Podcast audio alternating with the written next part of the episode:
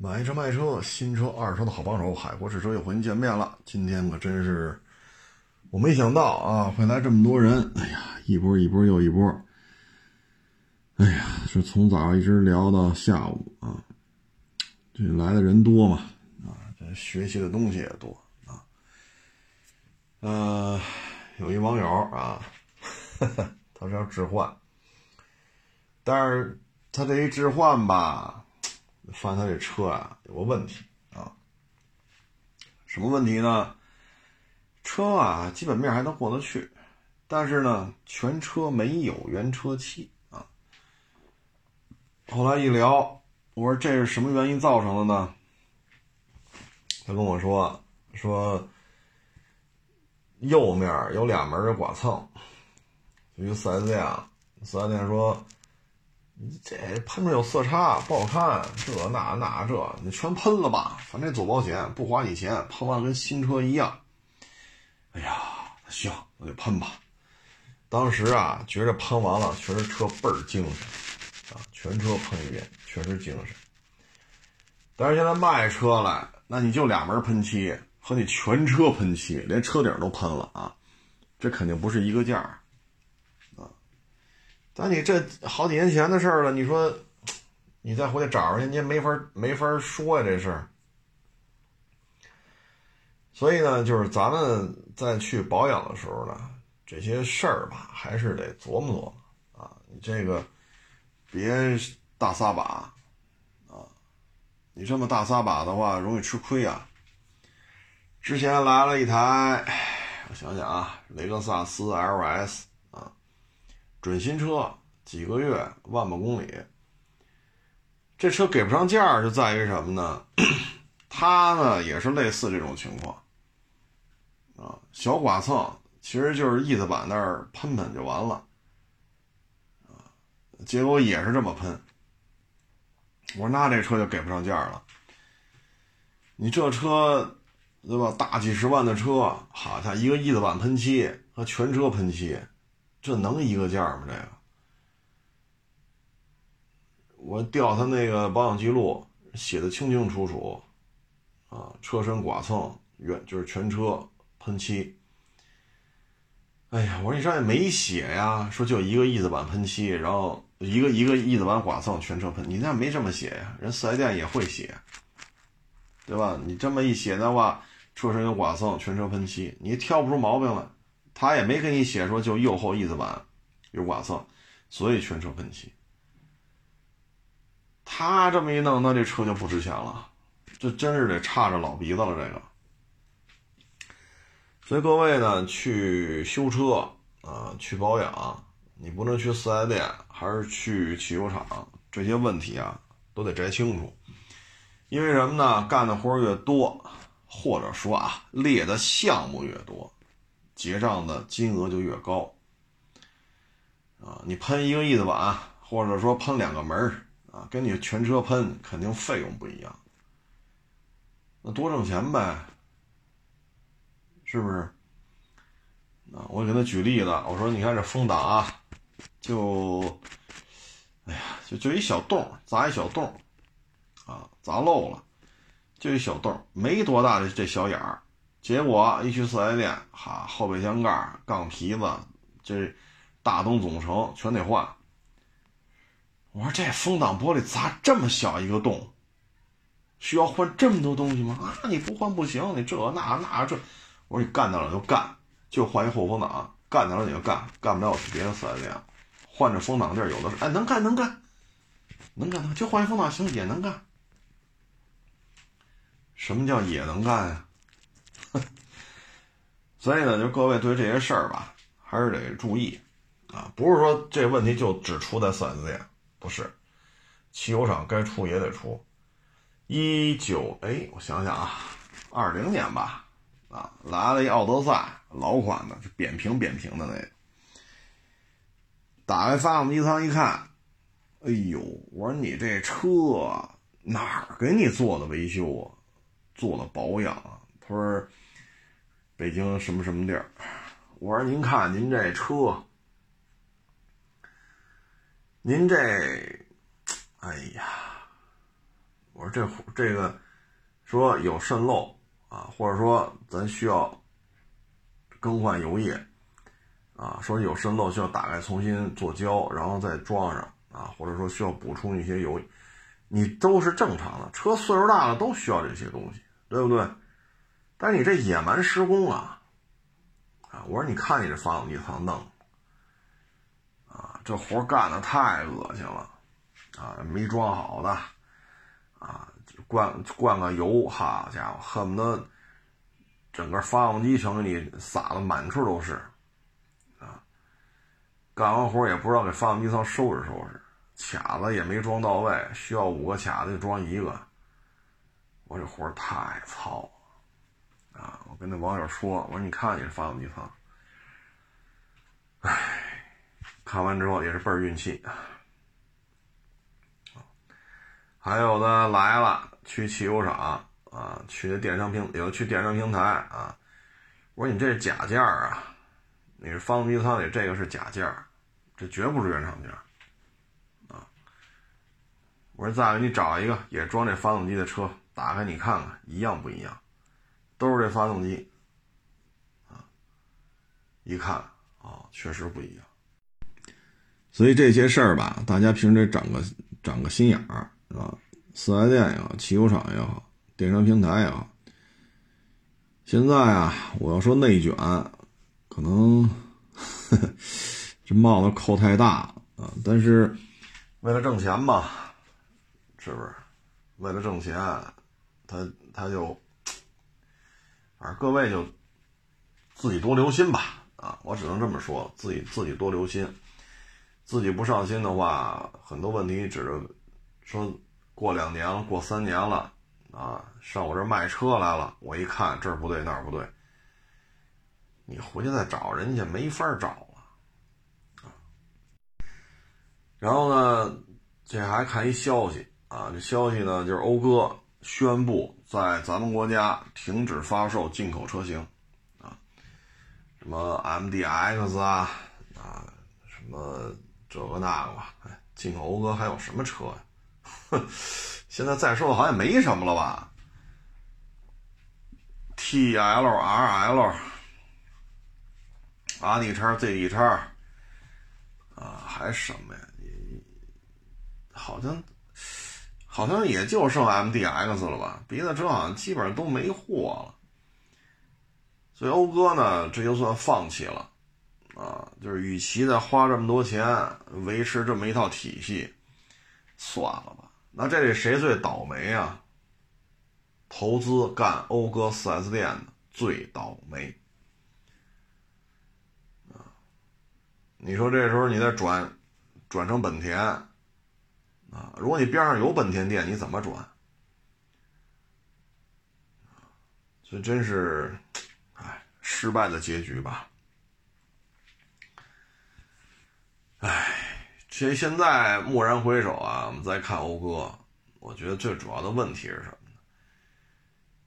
当竞争对手都开始玩增压引擎的时候，本田没跟上；当竞争对手在国内啊开始出 D 级轿车的时候，这个讴歌也好，本田也好，也没跟上。啊，你比如 A 八呀、七系啊，这么大的讴歌轿车，它没有。原来呢，咱们节目当中说过，大概十十一二年前啊，大概是这个时间吧。我开着讴歌 MDX，还有四点四 T 叉六啊，好像是这个啊。当时是从十渡开到戒台寺吧，还是潭州寺，就一路跑山。十一二年前的时候。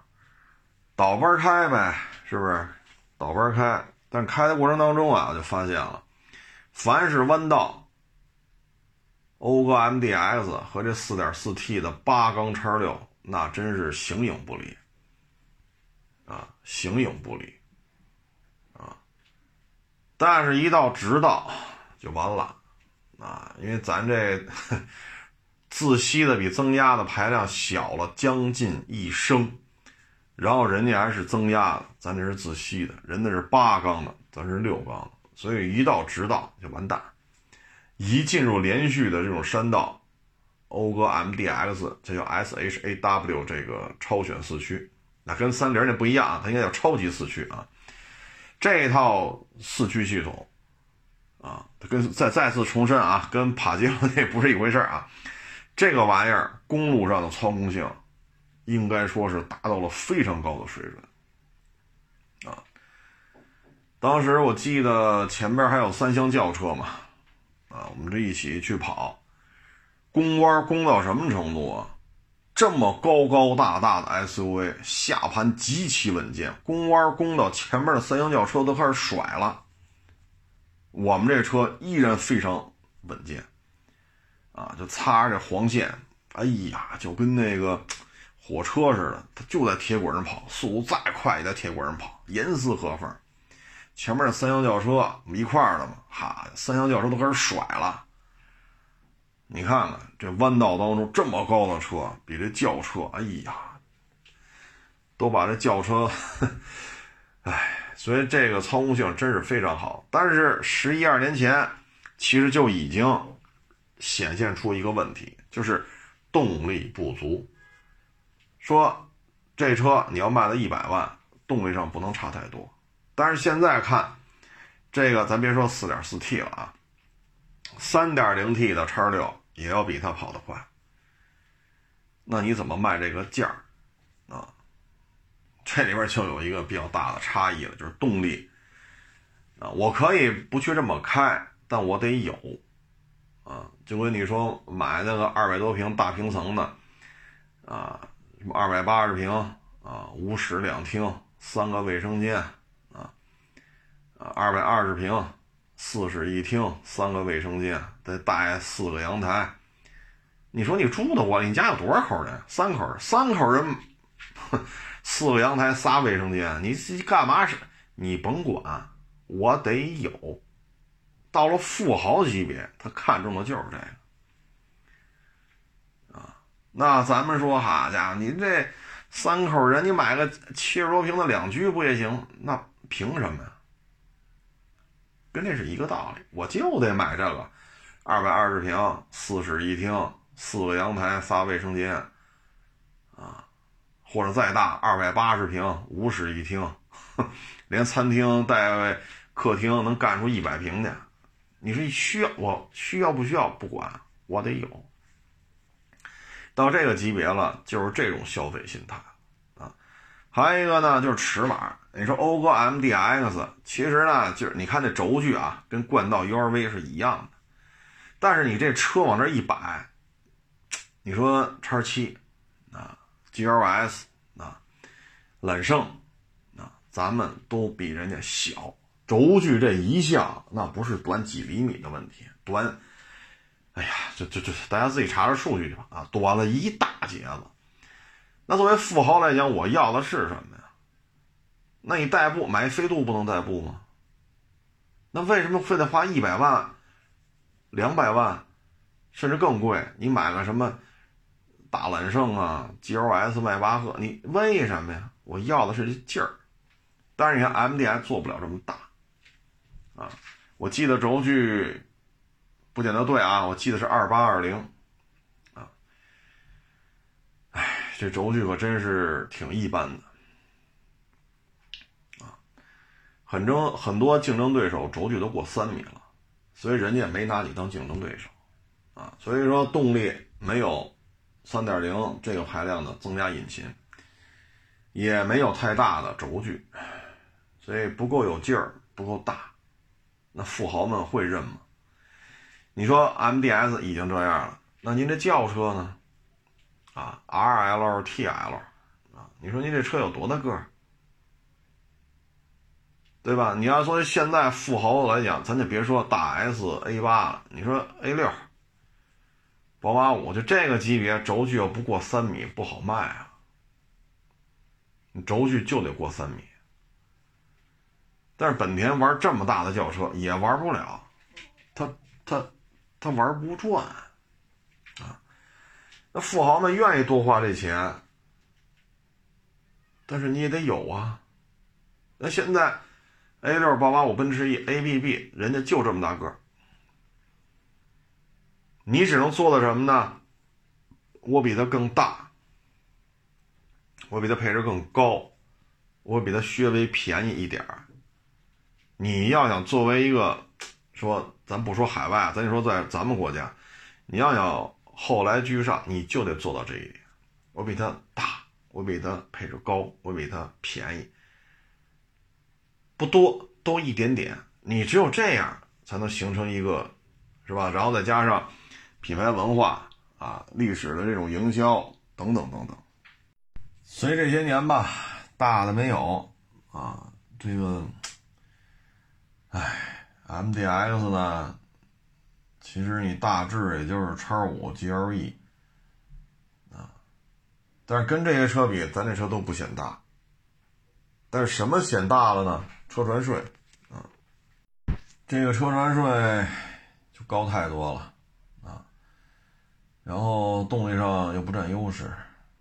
你看我收过欧国 MDX，这车修起来啊。哎，我去欧国四 S 店定价都费劲，最后还得托人啊，这儿那儿那儿这儿才把这价给定了。修起来太麻烦了，便宜吗？一点不便宜，这车修着一点都不便宜啊。所以你从我们来讲，收车给人修利索了啊，费这半天去找价，四 S 店也弄不着。那你说我们尚且如此，那人消费者怎么办呢？是不是？我们这车多无所谓，这也没修慢慢修，修完了卖。那消费者呢？啊，所以就这事儿吧，唉，所以觉得零配件因为车型卖不动，所以零配件又少又贵，啊，渠道呢也不好找，动力系统吧没有与时俱进。车身吧也做不大，所以就这些原因吧，就就走不了量，啊，你像大 S 卖的多好，讴歌也好，本田也好，说二零二一年你也拿出一个五米二、五米三啊这个长度的轿车，轴距三米一、三米二，拿不出来，啊，你说 GLE 卖的好，哎，咱这个。说什么好呢？所以说我们我我我节目当中几年前我就说，本田的技术底蕴放到二零二一年来看，还是偏薄，它有些项目它就做不下来，啊，你譬如说带大梁的车，本田玩得转吗？对吧？你玩不转啊，这个。大尺寸的轿车玩得转吗？也玩不转啊。然后呢，你像这个大尺寸的 SUV，它也不是太灵光啊，也不是太灵光。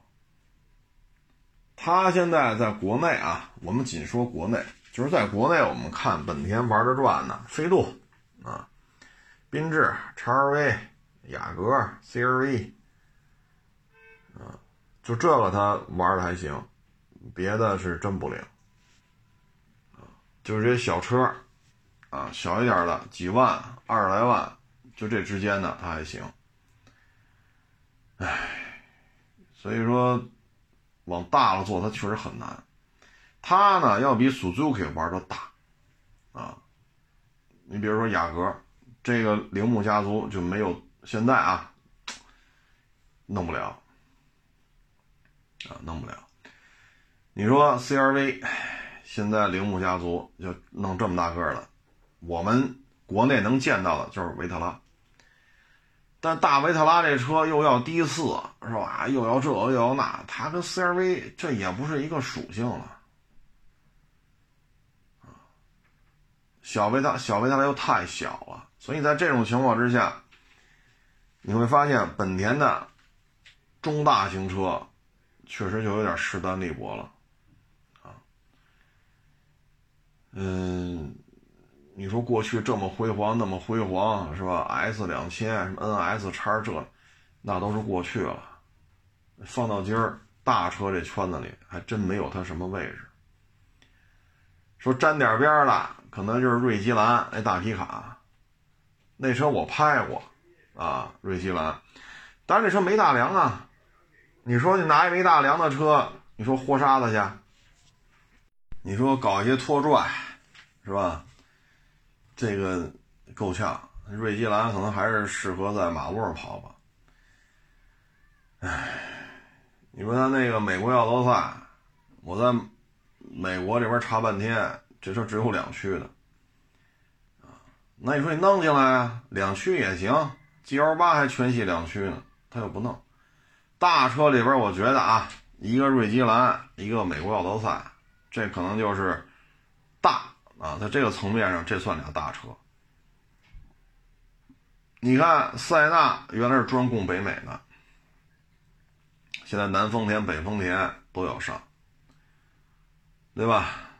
但是，你看奥德赛，美规的，一点动静都没有。啊，包括它那叫什么呢？叫水手，是吧？那大 SUV，也没什么动静。本田现在感觉就是什么呢？一门心思就专注于这些小车了，啊，但凡大一点车都不太走量。你像冠道 URV 二打一，勉勉强强，就是它俩加一块儿，能跟汉兰达的销量差不多。但您这是俩车呀，冠道 URV 是俩车呀，汉兰达是一个车呀。您往前查，对吧？比如去年、前年，你看这年度销售业绩，二打一。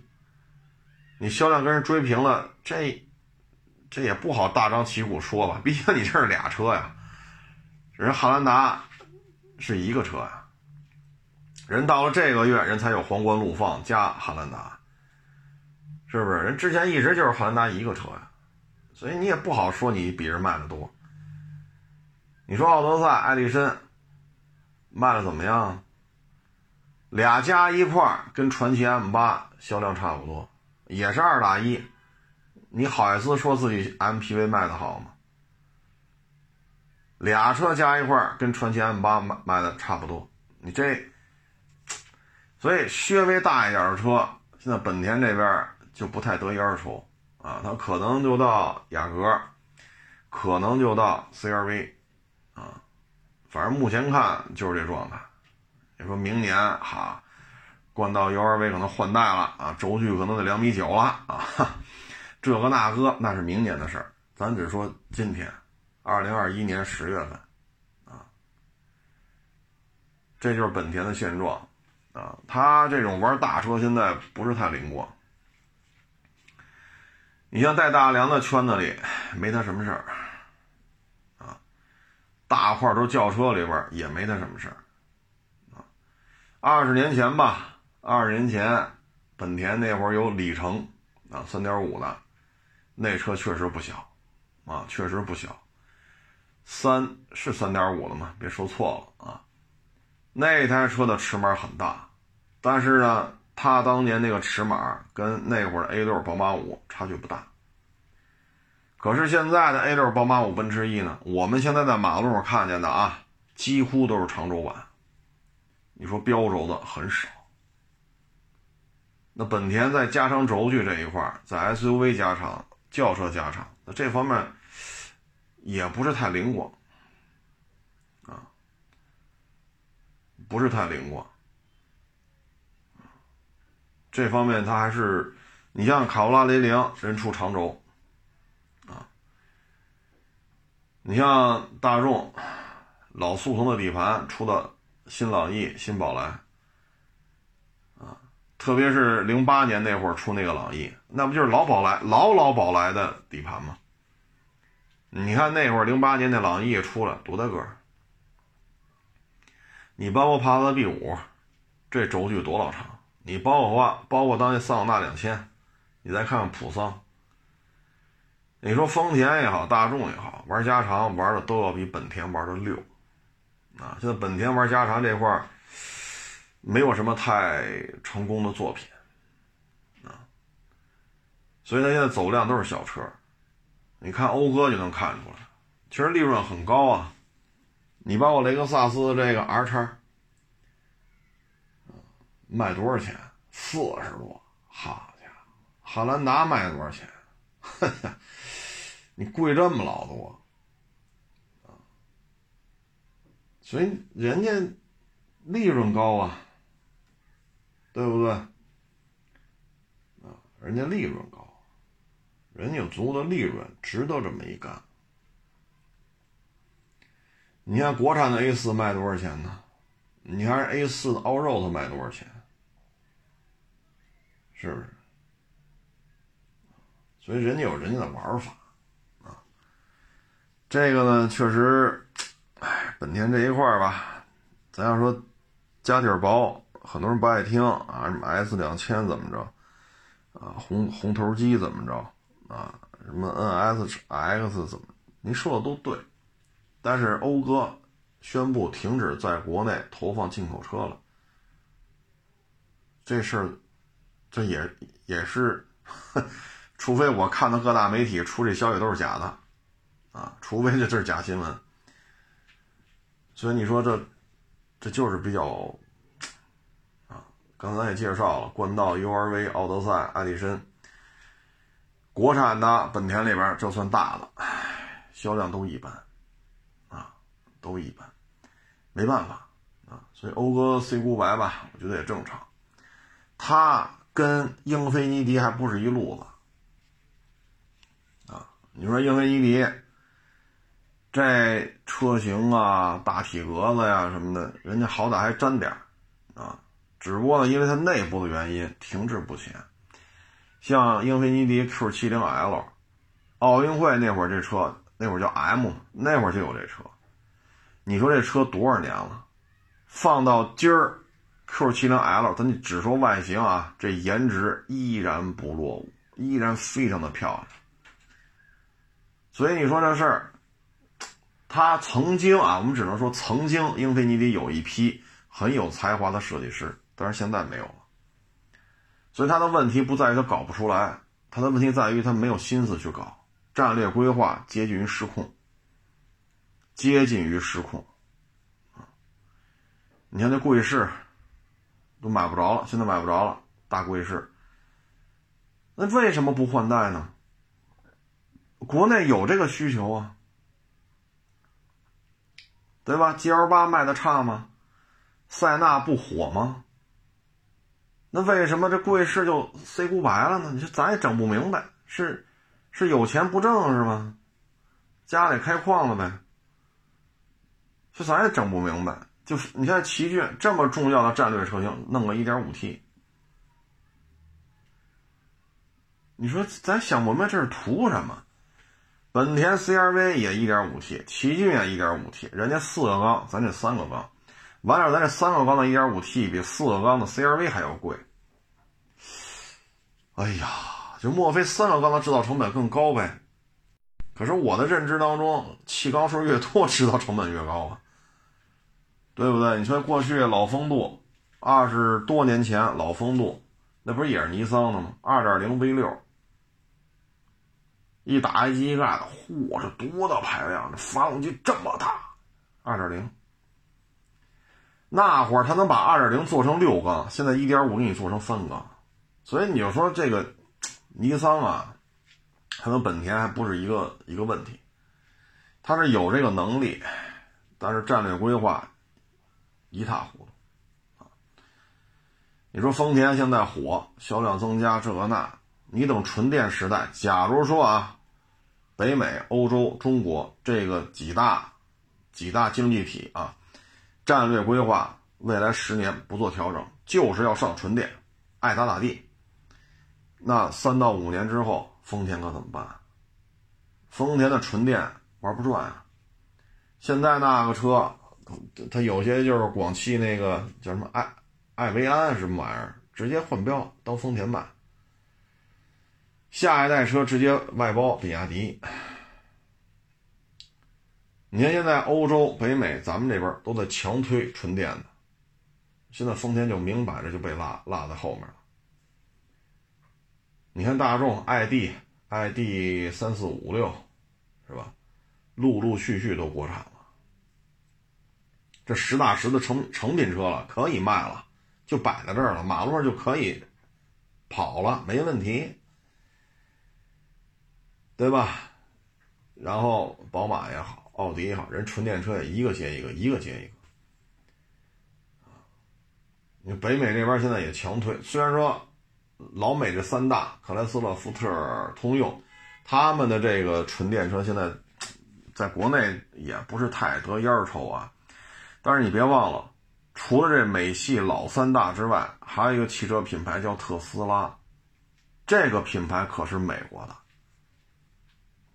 对吧？我们可以啊，你这这克莱斯勒玩不了纯电的啊，福特玩纯电的也不得烟抽。啊，通用玩纯电的也不得烟抽，你可以这么说，但你别忘，特斯拉可是美国的，这是一个就没出过油车、纯电的这么个品牌，卖的多火呀！所以丰田这一块怎么办？不光是丰田，尼桑的纯电怎么办？本田的纯电怎么办？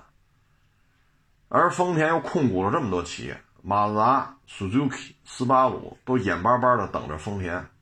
你这纯电车怎么着嘞？Suzuki、斯巴鲁、马自达玩纯电更不入流，所以呢，现在看着最均衡、最挣钱的应该就是丰田和雷克萨。但是如果北美、欧洲、中国三大经济体的纯电政策不做十年之内不做调整的话，丰田就真是不好办了。举个最简单的例子，就是 ID。ID 三四五六咋整啊？这里边呢底子薄就是本田，底子厚是尼桑肯定算底子厚，但是自己自乱阵脚。丰田呢现在是疯狂的榨取这个油车的这种这种价值剩余价值啊！你譬如说 CHR 一泽。卡罗拉 SUV，啊，你说这一个底盘你出多少个车？四个。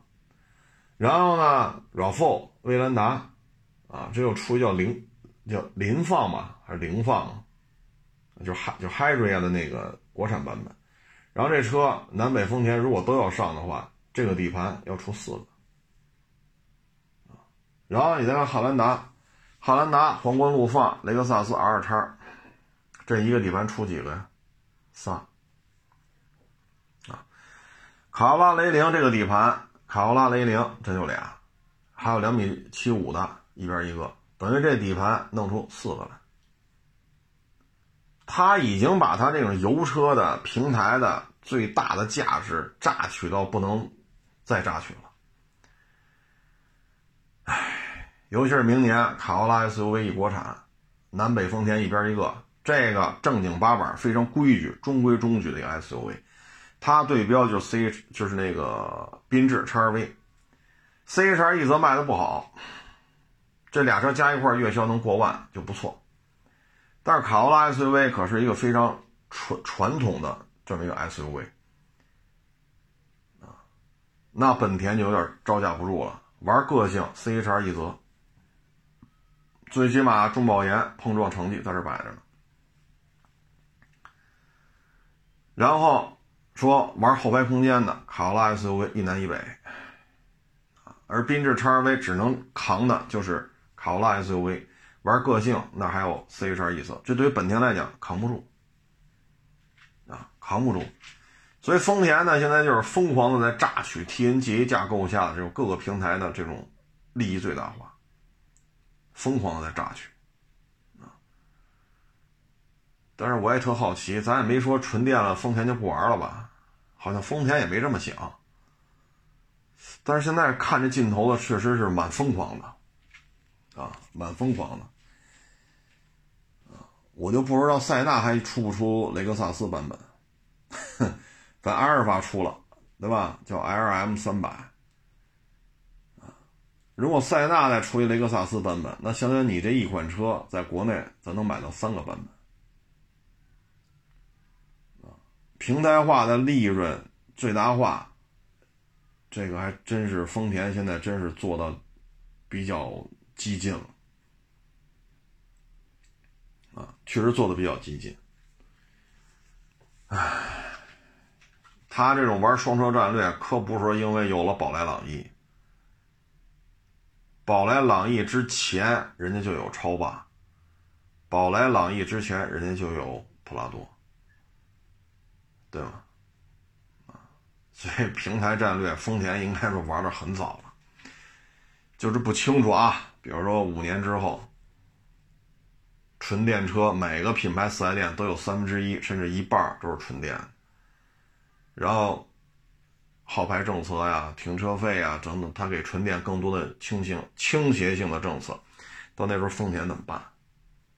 啊，说最近这三三两年啊，呃，尤其是一五年二零 T 汉兰达上市之后啊，就最近这几年，数钱数到手抽筋儿。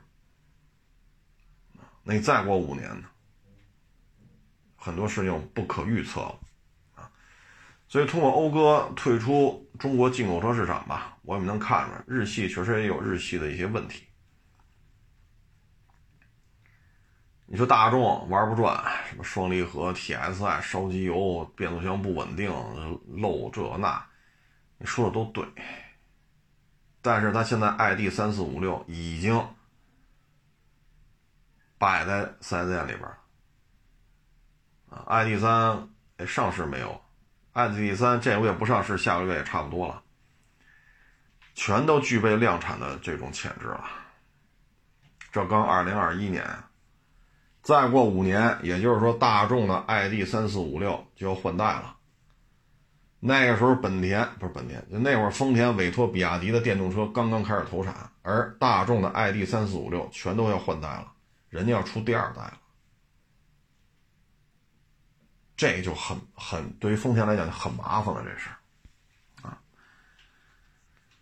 唉，这个没招啊，你没有话语权呀。这话语权怎么来了呢？说我这儿啊，十四亿人口，这车就得是这接电口啊，这手机充电器接电口就得是这样的，为什么呀？我有十四亿人。手机十个人买一部，一点四亿部手机，咱们现在可不止一点四亿部手机了啊！你像我多少台手机啊？对吧？那我就可以要求你在我这卖手机是吧？挣钱是吧？充电接口必须做成这样，不做不做出去。包括咱们国家在在海外一些国家的一些影响力，我就可以要求你按照中国标准，比如说高铁。你说法国人没有高铁吗？日本人没有高铁吗？那为什么咱们现在就会输出高铁，连标准都输出？因为我有世界上最大的高铁网，谁有我的运营里程长，我就可以把它制造成本降到最低。为什么？我有足够多的对于高铁的这种使用需求，我的产量可以很大。你日本可以做多少辆？法国能做多少辆？我可以做的很多，所以我连标准一起出口。你们要动车也好，什么和谐号也好，什么，就按这标准来，中国标准。但是日本不行啊，它国家很小啊，对吧？你说咱们国家说了，假如说啊，混动的就没有任何政策上倾斜，就是汽油车。那你现在对于日系，尤其是丰田。这就，对吧？尤其是卡罗拉混动刚上市的时候，根本就没人买。哪年上市我忘了，反正那会儿去丰田店卖不出去，好家伙，连看的人都没有，都嫌贵。你比那个贵好几万，那个七个油，你这四个多，百公里差两升，对吧？那你说差多少钱呢？你贵好几，根本就卖不动。这这二年了，混动的哎，大家认可了所以有时候这些标准的制定吧，它由不得它。你包括咱们现在从老代车到纯电的一些军用载具，再到民用车，咱们有庞大的这种生产体系，庞大的市场，所以有些事儿。你在中国买就是这就是这标准，我说上纯电就得上纯电。这对日本企业来讲，它国土太小，海外打拼完全得听当地国家的这种标准的这种怎么制定怎么制定，他没有办法。你比如说他那氢能源，他就认为这好，北美不采用。欧洲，你看大众 ID 三四五六，这哪个是氢能源？咱们这边对这玩意儿也也不感冒。你弄得你很没办法。那你就在日本本土搞，日本本土才多少人呢？所以这你就不好办了，啊！所以再过几年，对于日系以丰田为代表的日系，它这纯电这车怎么怎么解决？这个是一个。需要考验啊日本人智慧的这么一个比较复杂的一道考试题啊，这是我个人的感觉啊。呃，今天啊，对，还来了一网友啊，今天来的人多啊，也是跟我聊。哎，这个这人这一辈子呀，这机遇啊，总给你那么几次，老天爷啊，不偏心眼儿啊，只要你踏踏实实干活。不偷奸不耍滑啊！不干这个违法犯罪的事儿，每个人都会给几次机会。你抓住了就抓住，没抓住就没抓住，啊！他就说嘛，他们俩同学当兵去，啊，在北京就是比较偏远的地方，归北京啊，在北京市行政版图内，但比较偏远的地方。一个呢，当了几年，没意思，转业了。啊，回去在乡里边谋个差事，当时混的还行，啊，另外一个呢，觉得哎呀，我这都来北京当兵了，这比在老家强，比在县城强，好好干，啊，你说娶媳妇儿啊、生孩子等等等，作为军人来讲，他付出很多，这是客观事实啊，这咱有什么说什么，确实付出了很多，所以你看。呃，机场啊，火车站啊，咱都贴着了，军人优先。啊，为什么呢？人家平时付出了很多，所以这些地方排队，军人优先。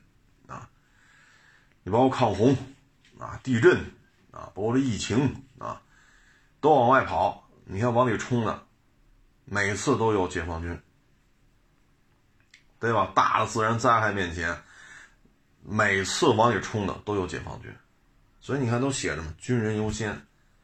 我们可以多排会儿队，你们可以不用排，啊。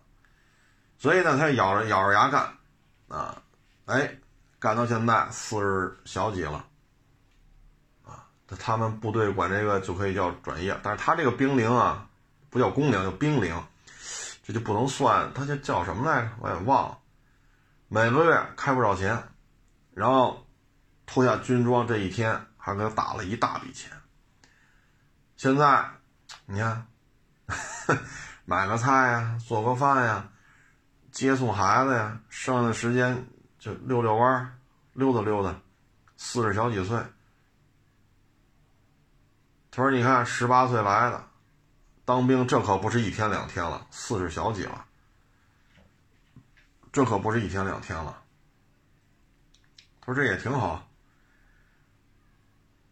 对吧？山沟里边。”当了这么多年的兵，你看这就是咬着牙扛下来了，啊！你现在这个衣食无忧，还给了一大笔钱，啊！看病这个那，那这些大的军队的医院，你去看去吧，没问题。您这去那儿也是优先的，毕竟你当了这么多年的兵。你再看他那当了五年兵的，那个什么什么所。乡里边呢都，哎，这这这这这现在真是打零工啊，靠打零工过日子。哎，所以有些时候这机会啊，就是选择啊。你说这个不需要承受这么多的这种家庭的这些啊，聚不了一块儿等等，不需要承担这些。你这当五年兵，你回去回去找媳妇儿呗，天天能见着，结婚生孩子。这个呢，你说，对吧？这个就 但是呢，你到现在来看，那肯定这合适啊，是不是？每个月发不老少的钱，啊，脱下军服那一天又给一大笔钱，现在部队待遇很高啊，待遇很高，也不能让你说吃亏啊。穿上军装付出这么多，是不是？国家这方面也是待遇弄得都挺好的，所以这就是选择，啊，这就是选择。说二十多年前那收入真不高，因为小兵嘛，收入真不高。但是呢，就觉着回到县里边去，这好歹是北京啊，山沟里就山沟里边，就在这当，就在这当这兵，啊，考核呀。什么考试啊，这个那，认认真真的去准备！你现在这就在享了福了啊，媳妇儿啊、孩子呀也都跟着沾了光啊。他也不需要再说再出去打零工了。你这岁数找工作不好找，四十多了，是不是？所以有时候这就是选择的问题啊。哎，选择对了就对了。选择不对就不对了，你包括像他们这个买房，回龙观，两千多一平，阴差阳错买了两套，对吧？那你这个大学毕业，你来北京找工作，哎，这房子这么便宜，阴差阳错买两套，家里说这这么便宜吗？北京买房这么便宜？大学毕业他来北京。买吧，家里的条件不错，哎，他大学毕业来北京找工作，直接就给买了啊！这是不是一人啊？当兵是当兵，这是另外一个。所以现在看看，两千多回龙观没这房价了，没有了。这你买了呀，对吧？来北京有个有个窝啊，买了买了就落下了，落下这两套房，那现在可值了钱了，两套加一块也千万级的了。所以有时候这就是决策，家里有这条件，你又来北京了，大学毕业来北京了，得找份差事，那你得有地儿住吧？家里一看，哎，房子那买吧，拿身份证就能买，给钱，是不是？所以有些事儿吧，老天爷真是都都是挺公平的啊！你坚持了，你付出了，啊，你也吃了这份苦了，你也受了这份累了。那相应的就会给你一些相应的回报，所以这些事儿吧，嗨，当然了，也有这个，这次选择选择错了，下次选择又选择，再下次又选择错，一错再错，这样人也有，这个就不太清楚咋回事了，啊，就跟考英语似的，单选，我也不知道哪个是正确，全选 A 啊，或全选 C，你这。比如二十五道单选题全选 A，你怎么也能对几道吧？你总有你蒙上的时候吧？全选 C 也总有你蒙上的时候吧？这连续几次都没蒙上，我觉得这确实这得反思一下啊！这确实得 反思一下啊！哎，反正总而言之吧，要干咱就认认真真干啊！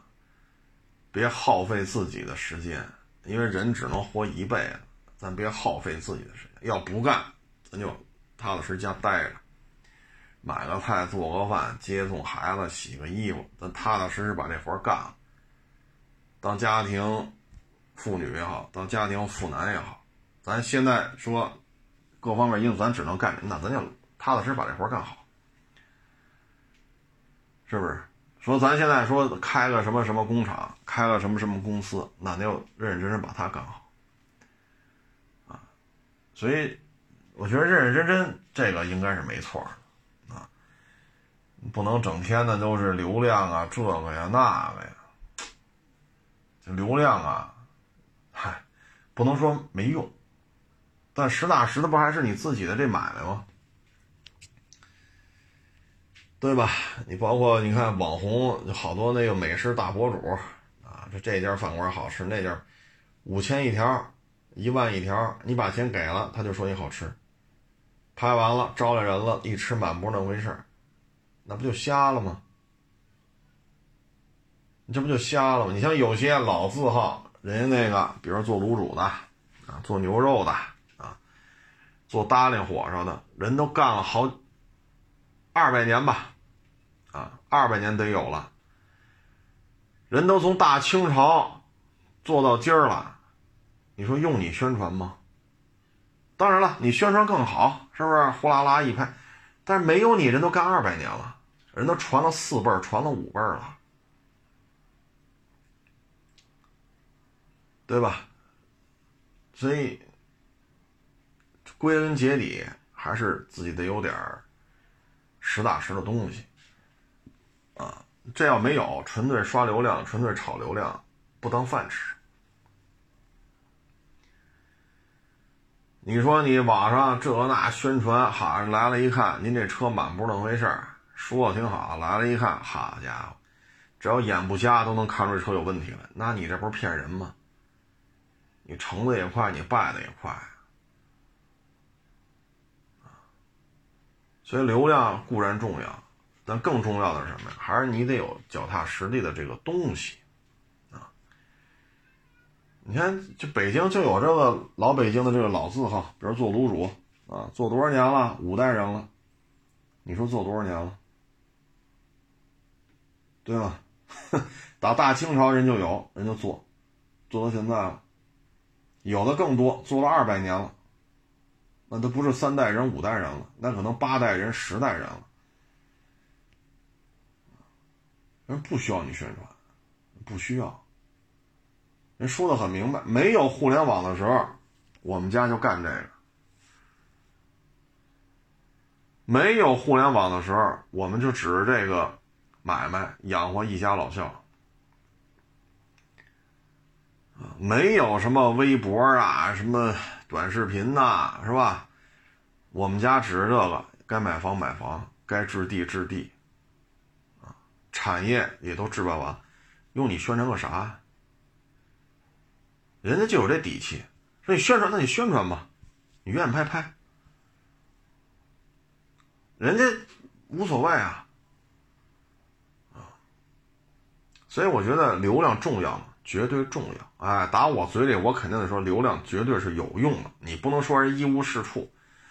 但是归了归齐，还是自己得有你的立足之本，啊，否则的话，大老远人来了一看，你这车，好家伙，鼻子不是鼻子，脸不是脸的，那再也不来了，对吧？你说车来了，一看，大老远一看这车，车况没毛病，就是价钱。那不买不买就不买了，车有问题吗？车一点问题没有，挑不出来毛病。行，以后还有机会。你那个好忽悠来来了，一看我了个去！包括咱现在有些二手车这个所谓的大 V 啊，也有网友去那转完了，跑我这买了。为什么？去了一聊，自己收这车自己也说不明白，这也说不明白，那也说不明白，算了，不给你这买了。一看就是只负责拍片店里这点事儿啊。车也说不清楚，啊，算了，虚，觉得太虚，啊，所以归根结归根结底吧，老天爷每个人都得给几次机会，老天爷特公平，自己呢真是得认认真真工作，干好自己的事儿，啊，别耍这鸡贼，啊，老天爷 看什么都看得明白。不要在这方面说抖着机灵，啊，我觉得不会说太差，总会给你几次机会，抓住就完了。你抓住一到两次，可能就是比较大的一个提升，啊，比较大的一个提升，啊，哎呀，但是实事求是的讲啊，这当这么多年兵也是不容易，啊，聚少离多。你娶妻生子什么的，始终是聚少离多，付出的确实也多，这是客观事实啊。虽然说北京也没有高原，也没有孤岛，但是常年在北京的远郊区山沟里边，这确实也不容易啊，也不容易，也是付出很多呀，啊。但是现在二十多年兵，那国家也给照顾的都挺好。是不是？这也是付出，在就认准这一件事儿，认认真真把它干好，就跟各位做一个分享吧，啊，虚头巴脑的东西呢，永远都不缺，啊，永远都不缺，啊，执着、勤奋、认认真真的，啊，这个现在好像缺了点儿，好像是缺了点儿。哎呦，这没想到今儿来这么多人啊，还行吧。但是更没想到是昨天晚上又下，又下整整一宿的雨。哎呀，越下越冷，越下越冷。现在晚上北京就几度，零上七八度，啊，北京就这温度。现在这雨要这么下，好家伙，这也太反常了。这个，哎呀，这个。嗯，然后呢，我就提醒各位啊，就是你最近，就今儿也有网友跟我聊买房的事儿，呃，因为现在大的形势就这样，所以呢，房你最好是买买二期的啊，一期的最好是看一看啊，因为从拍到施工到卖，现在节奏太快了，真的是太快了啊，有些事儿咱就点到为止。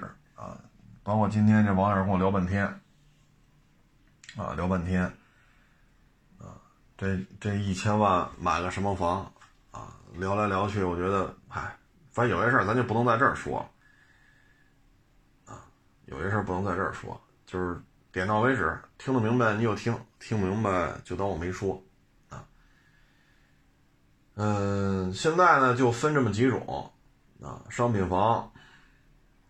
两限房好像清了差不多了，然后就是政府持百分之十啊，或者多少多少这种政府占一部分的，然后这种房子啊，嗯，我建议就是什么呢？你要买说新房也好，二手房，这小区啊，纯粹的商品房，你就买这样的小区，回迁就得慎重，你得仔细去仔细的去调研。停车的问题，楼道里边的整洁问题，啊，物业管理的问题，等等等等，这你得仔细的去核查。有些小区还行，有些小区真的不行。